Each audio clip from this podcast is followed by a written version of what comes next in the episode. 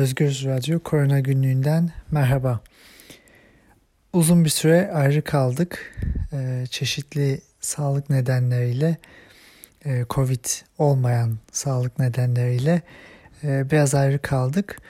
E, ama tekrar beraber olmak güzel ve geçirdiğimiz süre içinde son bir ayda dünyadaki değişimler, pandeminin seyrindeki değişimler, Türkiye'deki değişimlerle ilgili bugün biraz bir toparlama e, yapmayı planlıyorum.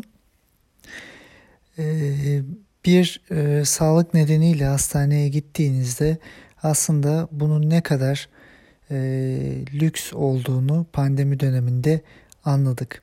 Şu anlamda lüks, hastaneye herhangi bir hastalıkla ilgili gidip polikliniklerde tedavi olabilmek, hastanede yatabilmek pandemi sürecinde oldukça azalan bir durum.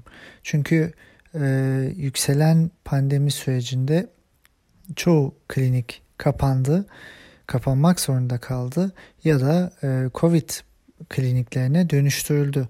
Bu nedenle aslında pandeminin bize etkileri sadece virüs ve e, Covid-19 ile ilişkili olan hastalıklar, ölümler değil, tedavi olamadığı, kliniğine gidemediği için e, hastalığı ilerleyen ve maalesef yaşamını kaybeden diğer insanların da varlığını düşündürüyor. Bunu e, net olarak ortaya koymamız lazım.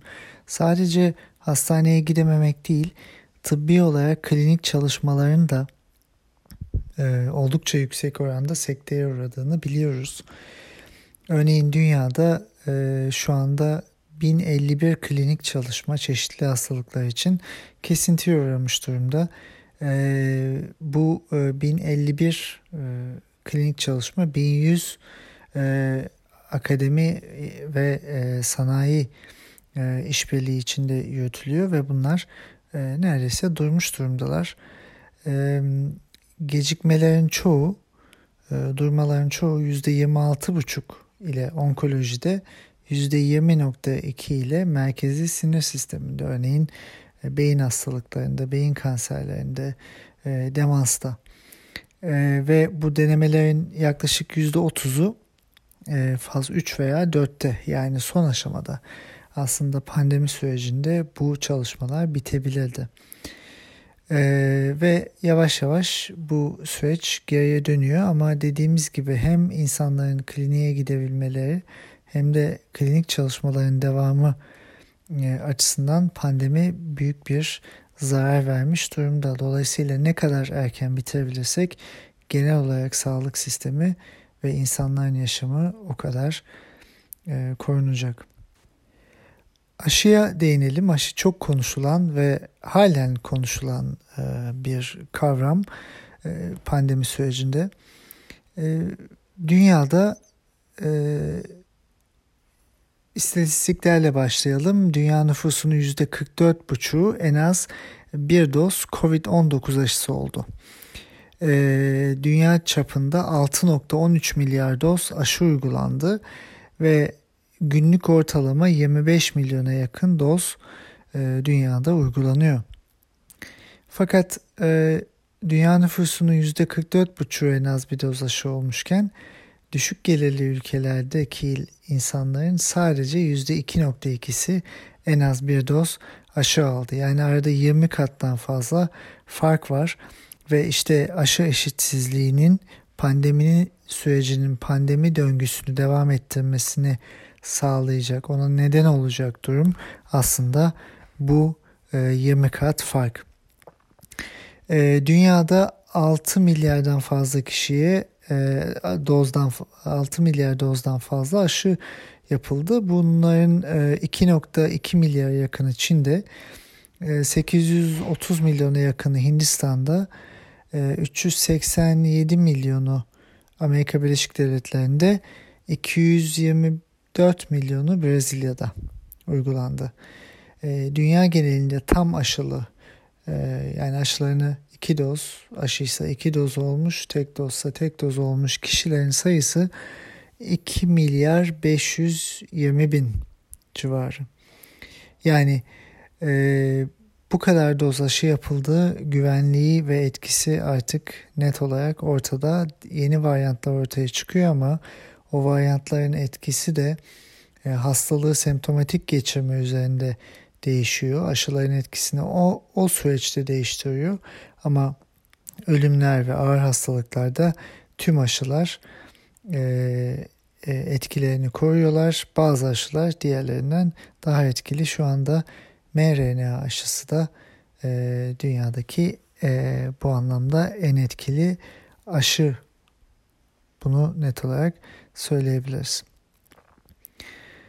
E, Pfizer ve BioNTech'in bu e, Covid aşısının üçüncü dozu e, resmi olarak Amerika Birleşik Devletleri'nde onaylandı ve yapılmaya başlanacak. Ancak e, bu doz herkese değil 65 yaş ve üzeri kişilere mesleki olarak e, yoğun şekilde COVID-19'a e, virüsüne, SARS-CoV-2 virüsüne maruz kalabilecek kişilere, çalışanlara, e, komorbiditesi olan yani altta yatan başka sebepleri olan ve bu nedenle de e, hastalığı geçirirse daha e, ölüm riski artacak olan yaş gruplarına, e, kişilere ya, yaşa bağımsız, yaştan bağımsız olarak e, uygulanabilecek. E, tüm herkesin dahil edilmemesinin sebeplerinden bir tanesi yapılan çalışmalarda e, iki doz mRNA aşısının uzun vadeli koruyuculuğunun ağır hastalık ve ölümlere karşı sağlıklı kişilerde e, etkisinin delta varyantıyla azalmamış olması. E, bu nedenle e, üçüncü doza şu an için ihtiyaç yok. Bu üçüncü dozlar ihtiyacı olan, üçüncü doza gereksinim duyan kişilere yapılmalı fikri ortaya atıldı ve FDA bu nedenle Amerika Birleşik Devletleri'nde herkese değil sadece demin bahsettiğim gruplara bu aşıyı onayladı. Bunun yanında dünyada klinik çalışmalar da bu aşı için e, Pfizer ve BioNTech'in mRNA aşısı için e, çocuklarda da 5-11 yaş arası çocuklarda da klinik çalışma devam ediyor. E, aslında e, faz 2-3 çalışmasında 2268 e, çocuğa 3 hafta arayla e, 10 mikrogram e, do, verildi. Bu yetişkinlere verilenin 3'te biri doz ve 30 mikrogram doz alan 16-25 yaş arasındaki e, kişilere kişilerdeki e, antikor tepkilerinin benzeri bu çocuklarda bu yaşta görüldü. Yani e, 5-11 yaş arasına bize e, erişkinlere verilenin 3'te 1 doz 3 hafta arayla verildiğinde aynı e, koruyucu etkiyi sağlıyor. E, ve yan etkili profiline bakıldığında da e, çocuklarda e, 16-25 yaş arasından daha farklı bir yan etki görülmedi. E, genel bir ciddi bir e, yan etki görülmedi e, güvenli ve etkili bir aşı olarak çocuklar için de e, bu aşı onay başvurusu yapacak. E, çok nadir olarak genç yetişkinlerde mRNA aşılarında e, miyokardit vakaları, kalp enfeksiyonu, iltihabı vakaları görülmüştü. Fakat bunun çok ender olduğunu söyleyebiliyoruz ve e, 5-11 yaş arasında da e, daha az e, olarak bu görüldü ama e, yaşamı tehdit edici bir şey değil.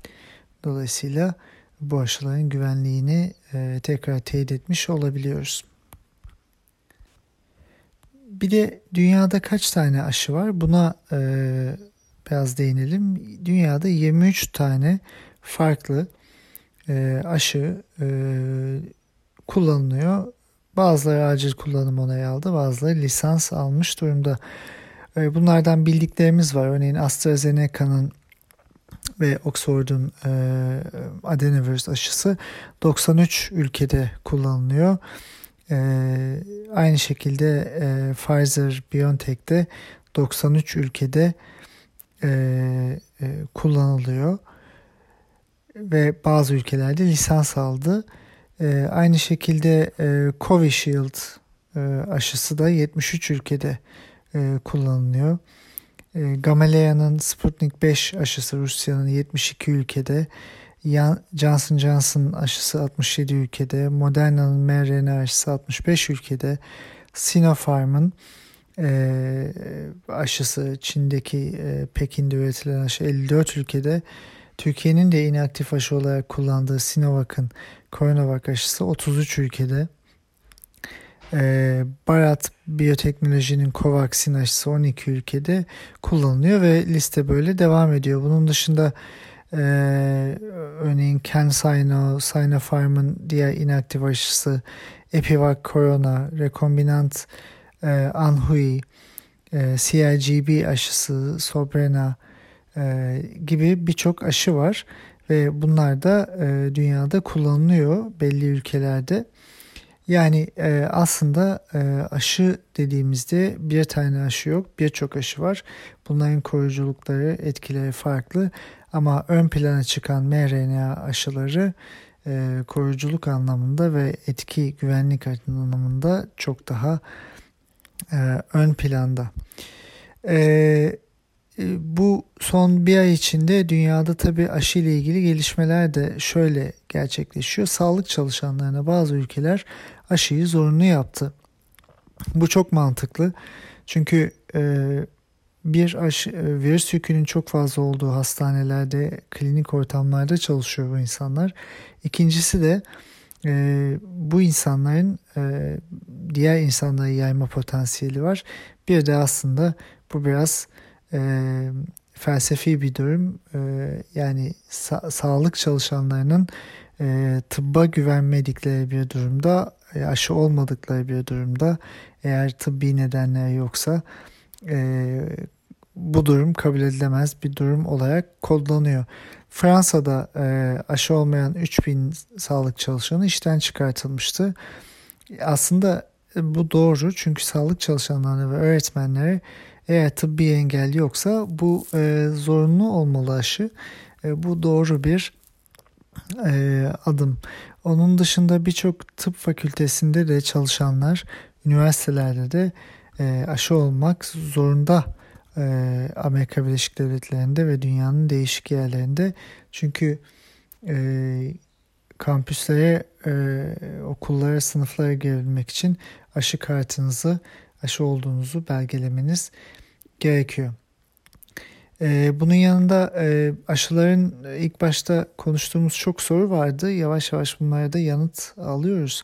Aşı olduktan ne kadar süre sonra etkisi azalıyor? Şimdi bu etkiyi nasıl tanımladığımıza bağlı. Etkiyi artık baştaki gibi aşı öncesindeki e, durum ya da ilk baştaki gibi hastalanma ya da hastalanmama üzerinden değil, e, hastalığı e, kapmış virüsü almış kişilerin e, ağırlaşıp e, yaşamlarını kaybedip kaybetmemeleri üzerinden yapıyoruz. Yani etkisi aslında yaşam kaybı üzerine ve aşıların yaşam kaybını önleme etkisi halen yüzde 90'ların üzerinde yüzde 99'a yakın e, mRNA aşıları için konuşuyorum. Bilgimiz bu, bu en fazla onlar için var. Onun dışında vektör aşıları da e, yine koruyuculuğa sahip.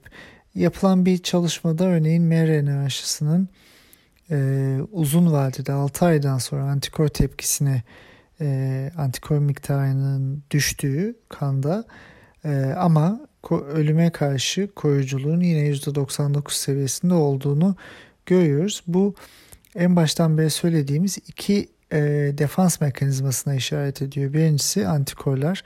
Bunlar daha hızlı oluşan, uzun süre e, yani belli bir süre kalan e, ve e, virüsle karşılaşıldığında ilk atak yapan ve vücudun diğer mekanizmalarını uyaran e, e, defans mekanizması.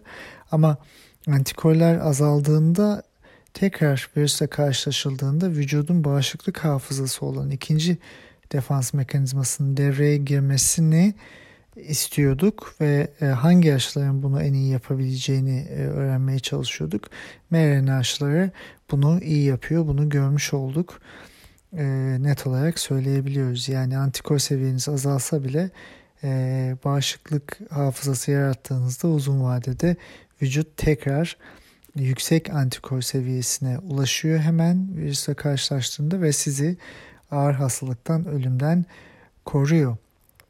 E, aşılar sadece COVID-19'a karşı değil, e, bahsettiğimiz şekilde e, toplumda diğer hastalıkların da prevalansının e, oluşumunun e, artmasının önüne geçiyor aslında.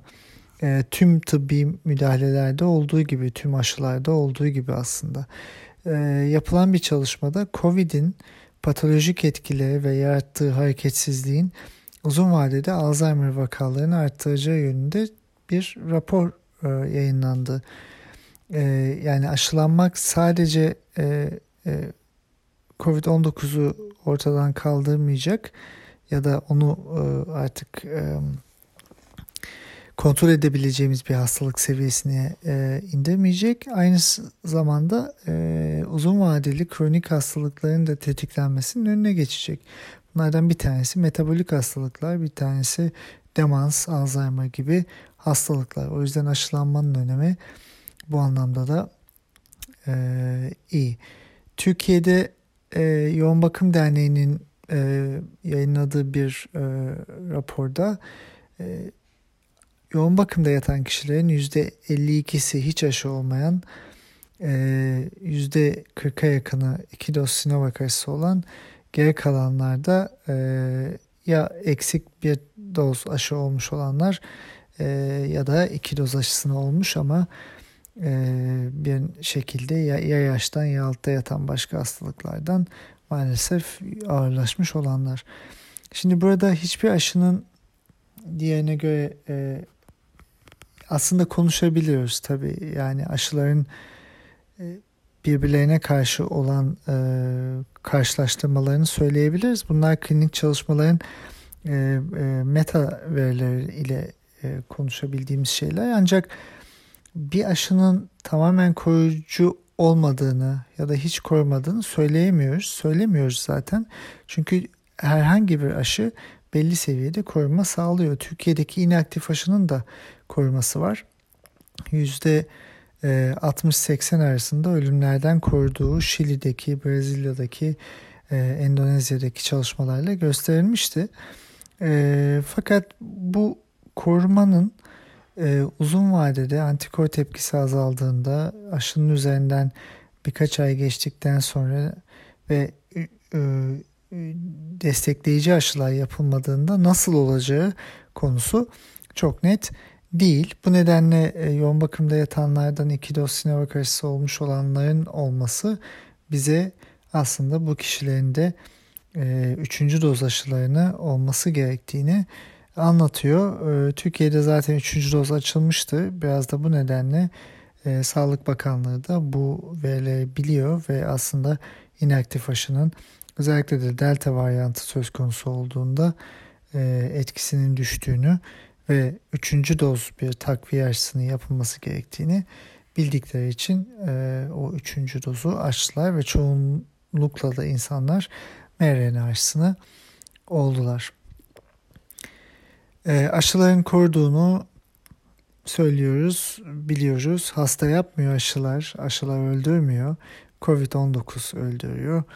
E, bu nedenle aşı olmak gerekiyor. Yani bilimsel veriler açıklanmış ve dünyada kabul edilmiş aşılara güveneceğiz, güveniyoruz. Ee, herhangi bir siyasetçi de e, aşı olun diyorsa e, yani o kişinin o kişiye muhalefet ed- etmek için aşıya muhalefet etmeyeceğiz. Aşıya değil o kişilere muhalefet edeceğiz. O yüzden e, söylemler üzerinden, kişiler ve politika üzerinden e, tıbbi değerlendirme yapmayacağız. En baştan beri e, yaptığımız gibi bilimsel veriler üzerinden net olarak e, konuşacağız diye düşünüyorum. Türkiye'deki aslında verilerin şeffaflığından uzak olması e, devam ediyor. Bu süreç hiçbir zaman değişmedi. Halen de artık inanılmaz bir kafa karışıklığıyla ve bunun yanında da aslında vurdum duymazlıkla devam ediyoruz. Yani pandeminin başında günde 50 kişi yaşamını kaybederken ki resmi sayılarla e, şu anda 200'ün üzerine 250'nin üzerine çıkan bu günlük sayılar bize artık kanıksanmış bir yaşam biçimi olarak geliyor. Bu oldukça tehlikeli. e, sayılar, veriler bu şekildeyken aslında o verilerin de kısmi ve eksik olduğunu net olarak söyleyebiliriz. Bunu neredeyse iki seneye yaklaşan süreçte hep söyledik. E, Türkiye'de e, 23 kentte ölümlerin yaklaşık yarısının yaşandığı 23 kentte e, 2020 e, yılının Mart'la Aralık e, aylar arasındaki e, sayıyı 2019'a karşılaştırıldığında %32 ölüm artışı var. E, yani bu sayılar değerlendirildiğinde e, ve resmi sayılarla karşılaştırıldığında e, çok fazla fark var. Yani kayıplar aslında e, bize verilenin 3 katı olabilir. Türkiye'deki Covid-19 ölümleri 70 bine yaklaşan maalesef can kaybı resmi olarak var. Ama bu e, sayının e, çok daha yüksek olduğunu net olarak söyleyebiliriz. Ama bu sayının ne olduğunu net olarak söyleyemiyoruz. E, şimdi Türkiye'de Sağlık Bakanı ve Sağlık Bakanlığı bir e, tablo yayınlıyor her gün. Burada birinci doz aşı yapılma oranı büyük puntolarla veriliyor. E, ve 18 yaş üstü oranı veriliyor. Yani orada %85 deniyor ama aslında toplam nüfus oranlandığında daha düşük bir aşılama var. Ve bir doz aşılama yapılmanın aslında bilimsel olarak hiçbir anlamı olmadığını söyleyebiliriz. Çünkü bir koruması, yüksek bir koruması yok. Hiçbir aşı için e, yok. İkinci doz aşı yapılma oranının e, tüm nüfusu oranlayarak söylemek gerekiyor. E, Türkiye'deki bu oranda %50-55 arasında. E, Türkiye'de verilen tabloda e, renkler var. E, mavi sarı renkler. E, ve aslında e, bu e, renklerde e, aşılamanın tek doz aşılama üzerinden yapılan bir e, e, projeksiyon. Aslında gerçek haritaya baktığımızda e, birçok bölge halen kırmızı, halen maviye geçmiş değil. Yani aşılamayı tam olarak net olarak e, bitirebilmiş, yapabilmiş değiliz. E, geçen e, birkaç gün önce e, Fahrettin Koca yine bir tweet attı ve doz sayısında dünyada 7. ülkeyiz dedi. En fazla e, aşı yapan e, ülkeler arasında 7. izledi. E, şimdi bir kişiye 4. doz aşıyı yapan dünyada hiç olmayan bir uygulama olarak 4. dozu bile yapan bir ülkenin bakanı bunu söylüyor ve aslında yaptığı şey en başından beri pandemi yönetiminin yaptığı reklama en kullanışlı olan e, veriyi alıp içinden çekip cımbızla oradan bir başarı yaratma çabası ama aslında durumda öyle değil. Yani Türkiye nüfus oranlı aşılamada baktığımızda çok daha geride. Ölüm ve vaka sayılarında ise e, oldukça e, ön e, sıralarda dünyada. Yani pandeminin başından beri bu şekilde devam ediyor. E, nüfusu oranladığımızda yani 100 kişiye yapılan Covid aşısında Türkiye 100 ee, kişiye 126.57 doz aşı yapmış. Örneğin e, Şili'de bu sayı 163, İspanya'da 149, e, Fransa'da 138, e, Almanya'da 127. Yani Türkiye'de bu Türkiye burada biraz geride. Günlük onaylanan, tanımlanan resmi COVID-19 ölümlerine bakıldığında e, Türkiye e, dördüncü sırada dünyada. Amerika Birleşik Devletleri'nde e, 1 milyon kişide 6.13 günlük ölüm yaşanıyor. Rusya'da 5.44, Meksiko'da e, 3 e, 4.57, e, İran'da 3.85, Türkiye'de ise 2.65. E, diğer ülkelerle e, karşılaştırdığımızda örneğin Almanya'da bu sayı 0.74, Kanada'da 0.96, e, Japonya'da 0.33. Ve son olarak belki başka bir e, veri de paylaşabiliriz. Covid-19 vakaları milyon kişi başına günlük vakalara baktığımızda Birleşik Krallık e, en yüksek 485, e, Amerika Birleşik Devletleri 381, Türkiye 323. E, ama e, örneğin Almanya 93 burada, İtalya 59 e, ve e, Hindistan 21. Şimdi bu sayılar Birleşik Krallık'ta ve Birleşik Devletler'de e, çok daha yüksek Türkiye'den ama bu buralarda da ölüm sayıları demin bahsettiğim gibi ölüm oranı örneğin Birleşik Krallık'ta çok daha düşük Türkiye ile karşılaştırıldığında. Bunun sebebi de aşılamanın çok yüksek seviyelerde yapılıyor olması. Yani aslında Sağlık Bakanı'nın paylaştığı verilere baktığımızda e, en e, başarı hikayesi çıkarma en kolay olduğu verileri paylaşıyor ama asıl gerçeği e, paylaşmıyor. Bir de Türkiye'de para karşılığı aşı yapılmış gibi gösteren sağlık çalışanları vardı haf, e, geçen ay içinde. E, yani burada hem aşı heba ediliyor hem aşılanmamış kişilerin varlığı var ortada ve burada bir e, aslında sağlık emekçilerinin mücadelesine de gölge düşürülüyor. Türkiye maalesef bu anlamda cehaletin, akıldan uzaklaşmanın ve aşı karşıtlığının da en e, feveran e, koyucularından sö, sö, söylemin yürüten e, bölgelerden biri haline gelmiş durumda. Türk Tabipler Birliği de bu süreçte elbette açıklamalar yaptı. Toplum sağlığını hiçe sayanlar sessiz kalınması pandemiyle mücadelede samimiyetsizliğin göstergesidir dedi. Çünkü Sağlık Bakanlığı aşı karşıtı mitinglere herhangi bir şekilde kısıtlama getirmiyor. E, bu şekilde yapılan e, uygulamalara herhangi bir şekilde kısıtlama getirmiyor. Yapılan e, asılsız mesnetsiz açıklamalara siyasetçiler tarafından da yapılanlara bir kısıtlama getirmiyor. Bir e, karar da almıyor, bir söz de söylemiyor. Çünkü çoğunlukla e, bunu yapan kişiler e, yönetimin, iktidarın kendi tabanında olan kişiler ve onları küstürmek istemiyorlar elbette. Son olarak bitirirken şunu söyleyelim. Dünyada pozitif bir gelişme de var tabii. E, dünyadaki vaka sayıları düşmeye başladı toplam vakalar.